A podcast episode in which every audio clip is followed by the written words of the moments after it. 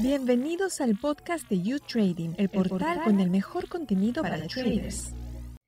Bienvenidos a nuestro podcast La Esquina del Trader. Soy Catalina Velázquez, su anfitriona en esta temporada, y en nuestro episodio de hoy exploraremos un tema de gran importancia y sobre todo de gran impacto, México y la migración. Para ahondar en este tema tan crucial, contamos con la experiencia y conocimientos de Enrique Hernández, distinguido periodista especializado en economía, finanzas y negocios. ¿Cómo estás, Enrique? Catalina, muy buenas tardes. ¿Cómo les va a todos por allá? Muy bien. Enrique, hablando un poco de la situación actual, ¿cuál es la situación de la migración en México? Hoy eh, la situación de la migración en México pues es prácticamente una crisis hay un problema muy serio, tanto de mexicanos que están yendo a Estados Unidos, que cruzan de manera ilegal la frontera para poder trabajar y generar eh, dinero, en este caso dólares, como de gente que viene de Centroamérica, Sudamérica, África, Asia y de pues el cualquier país que ni te imagines está llegando población a México, muchos rusos hay también, afganos, eh, gente de África, eh, todos ellos entran de manera ilegal a México o de manera irregular. Y esto ha provocado que pues muchas ciudades del norte del país de México vivan eh, estos problemas. Obviamente también no hay suficiente infraestructura, me refiero a viviendas donde puedan ellos estar viviendo durante algunos días o meses en lo que les entregan su documentación para pedir asilo o algún permiso migratorio en Estados Unidos, Catalina. ¿Y cuáles son los principales desafíos que enfrenta el país con este tema en la actualidad? El principal desafío es regular todas las llegadas de, los migrantes que entran, muchos por el sur del país, por la frontera de Chiapas con Guatemala. Muchos de estos migrantes entran pues de manera desordenada, no hay un control migratorio y esto a los meses se va generando un problema en diferentes ciudades donde podemos ver este tipo de migración. Hablando un poco de las políticas gubernamentales, ¿cómo ha respondido el gobierno mexicano ante los flujos migratorios en los últimos años y si existen políticas específicas para abordar este fenómeno? Pues el gobierno trató de hacer un plan de frenar la migración a través de un corredor industrial en los estados del sur de México, a través de obras de infraestructura como el tren Maya, la refinería Dos Bocas, eh, una cosa que le llaman el corredor transísmico, que es como una, es una especie de canal de Panamá, pero sin agua, pero no ha logrado concretar eh, al 100% la ejecución de las inversiones Obviamente también hay un, un tema de que el gobierno de México ha estado inyectando capital o donando dinero a países como El Salvador, Honduras, eh, Guatemala, incluso Haití, incluso el mismo Cuba. En Haití incluso llegó a ir un grupo de mexicanos para plantear estrategias dedicadas y enfocadas a frenar la migración sobre todo porque la comunidad haitiana fue una de las más fuertes en, flujo migratorio que llegó a México a finales del 2018, principios del 2019, y es uno de los grupos em, sociales más fuertes y ellos sí se han quedado a vivir en comunidades, incluso aquí en la misma Ciudad de México hay una pues alcaldía donde ya es muy común ver eh, las nuevas los nuevos pueblos de Haití. ¿Cómo impacta la migración, ya que hablas de tantos países que llegan, las relaciones bilaterales entre México y sus países vecinos? Pues las relaciones bilaterales no tienen un impacto fuerte ni más allá de, de, reclamos, ¿no? No, no ha habido tal reclamo porque haya un alto flujo migratorio de venezolanos, por ejemplo, o de cubanos o de mismos haitianos. El, problema radica que cuando llegan a México llegan sin documentación para poder tener acceso a créditos. Es decir, eh, muchos de estos migrantes no tienen una credencial de elector, que es el, el documento oficial que se necesita para solicitar alguna cuenta bancaria. Eh, tampoco tienen una clave única de registro federal o, registro ante el Servicio de Administración Tributaria que les permite tener empleo formal.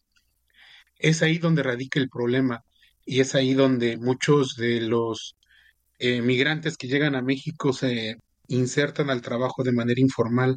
Los vemos trabajar en cafeterías, loncherías, en tiendas, en papelerías, de manera informal.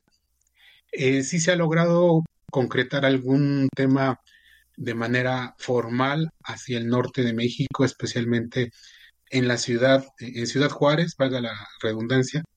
En esta ciudad, eh, una empresaria mexicoamericana, Alejandra de la Vega, ha logrado pues darle empleo al menos a 400 migrantes eh, en estos últimos meses, pero ella ha empleado a más eh, migrantes a lo largo de los años, sobre todo a comunidad cubana y haitiana, que son los que están como más eh, con la idea de permanecer algún tiempo más allá en México.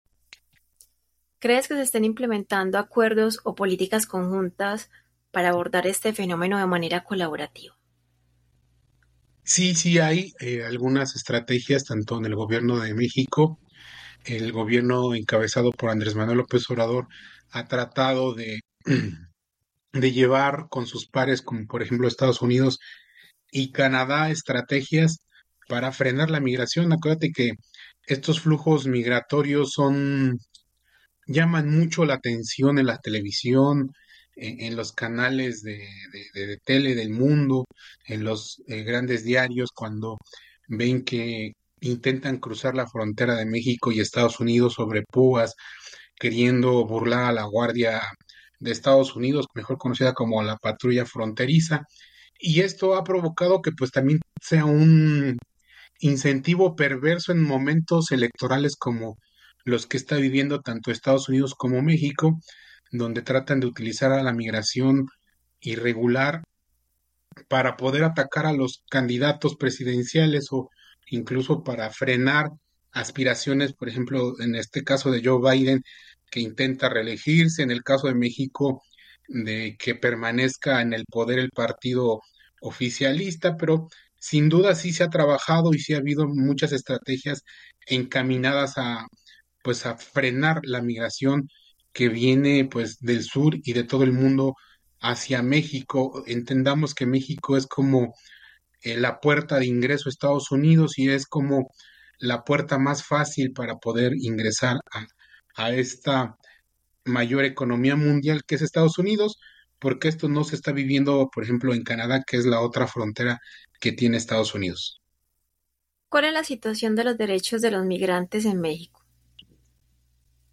Eh, sí ha habido en algún momento problema de violación de derechos humanos a los migrantes, pero también eh, se ha tratado de avanzar en el cuidado de este tipo de, de derechos que sin duda pues los son derechos que son mundiales y que a través de los meses se ha logrado eh, equilibrar entre, entre la persecución que en algún momento se dio o, o los señalamientos de las autoridades a la migración, pues a prácticamente desaparecer este tipo de, de problemas.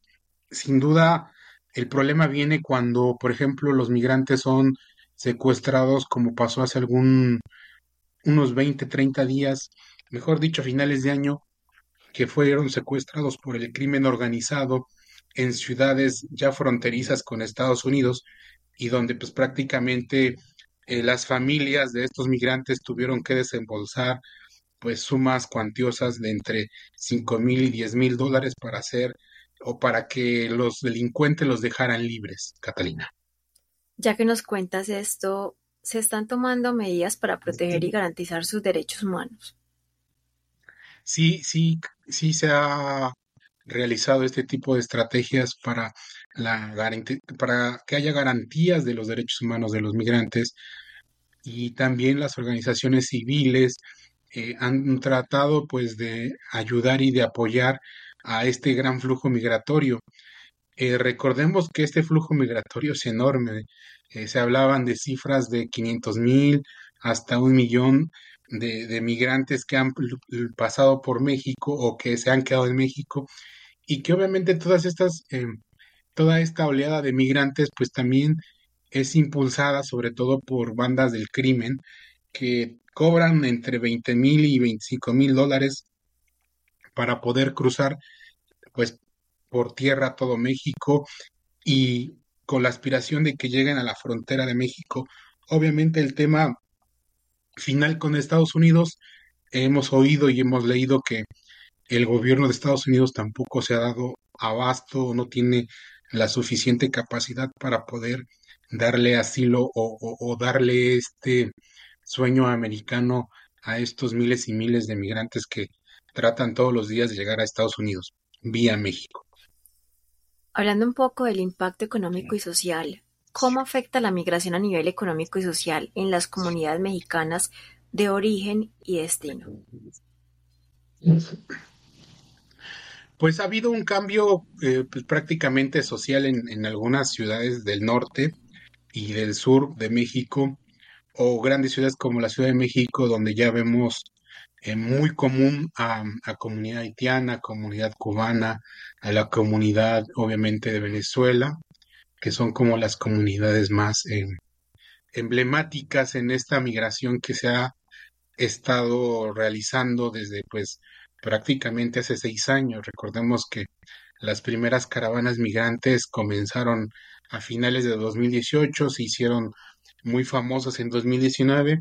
Obviamente la pandemia de COVID vino como a frenar estos flujos migratorios, pero una vez que pasó y que empezó a haber vacunas, volvió a confluir o, a ser impulsada esta, esta migración. Eh, hay algo importante e interesante detrás del tema de dineros. En México ha logrado pues, captar al menos 60 mil millones de dólares de remesas pero ahí lo relevante y lo que mucho llama la atención es que mucho de ese dinero es para financiar el flujo migratorio de estas caravanas migrantes.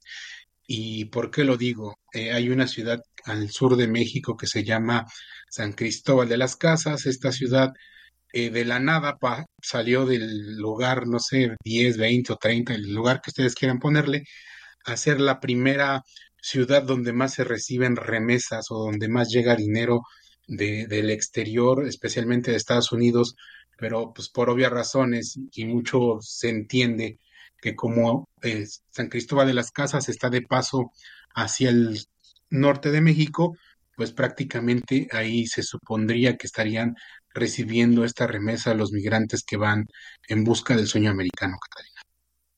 Enrique, muchas gracias por compartir tus conocimientos de este tema con todos los traders acá en este podcast La Esquina del Trader. Esperamos en la próxima temporada tenerte con otro tema igual de interesante. Pues muchas gracias y un abrazo a todos. Un placer tenerte y feliz día a todos los traders. Abrazo.